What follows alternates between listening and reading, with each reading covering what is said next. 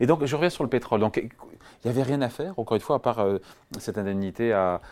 Qu'est-ce que vous voulez faire d'autre? Mais Je vois, c'est la question que je vous pose. On entend plein de propositions. non, mais on entend quoi Baisser les taxes? Des remises, des, des, remises, des rabais, les mêmes, qui disent, les mêmes qui disent qu'il faut baisser les taxes sur le pétrole sont ceux qui s'indignent du fait que le déficit budgétaire soit élevé.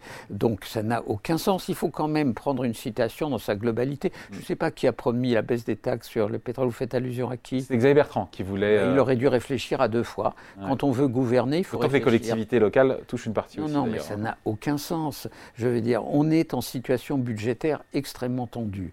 On a un niveau d'endettement qui est à la limite du supportable. Alors qu'est-ce qu'on va faire? On va aggraver cette situation-là? Donc l'État n'a pas les moyens d'aider les Français, en dehors de cette aide, encore une fois, ciblée à moins de sur ce sujet, Sur ce sujet-là, pas beaucoup, non.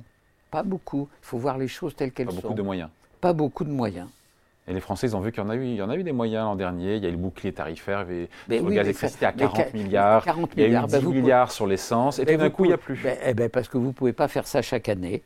Que nous avons la chance que les marchés nous financent encore dans des conditions exceptionnelles. Qu'il y a une espèce de grâce française qui fait que la France s'endette que 0,6% à 10 ans au-dessus de l'Allemagne et que ça ne correspond pas à la réalité de la situation budgétaire intrinsèque française et allemande.